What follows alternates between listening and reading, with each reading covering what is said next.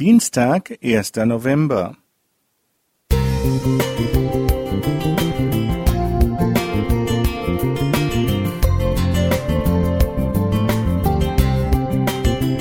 Ein kleiner Lichtblick für den Tag.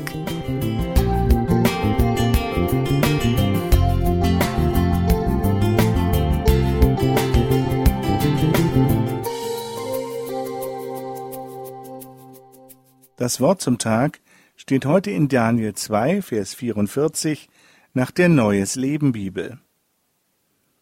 Aber in den Tagen der Herrschaft dieser Könige wird der Gott des Himmels ein Reich errichten, das für alle Ewigkeit Bestand hat. Veränderte Kräfteverhältnisse auf der Welt stellen uns vor große Herausforderungen.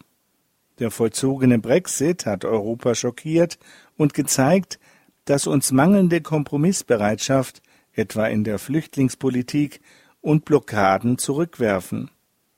So wird der innere Zusammenhalt der europäischen Länder immer wichtiger. Was der bedeutende Theologe Karl Barth vor mehr als 70 Jahren schrieb, in dem Buch Theologische Existenz heute, ist höchst erstaunlich. In der heutigen Situation scheinen viele Zeichen darauf hinzuweisen, dass Europa seine einstige politische und kulturelle und glaubensmäßige Zentralstellung in der Welt verloren hat. Europa war einmal, begründet durch die Antike und das Christentum, eine große, lebenskräftige, leuchtende Einheit der Politik, der Kultur und des Glaubens. Wo ist die europäische Initiative hingekommen? Wir sind ein Bereich geworden, über den heute entscheidend von außen bestimmt wird. Soweit das Zitat. Deutliche und mahnende Worte von Karl Barth, sie klingen wie eben erst verfasst. Europa hat tatsächlich an Bedeutung für die Welt eingebüßt.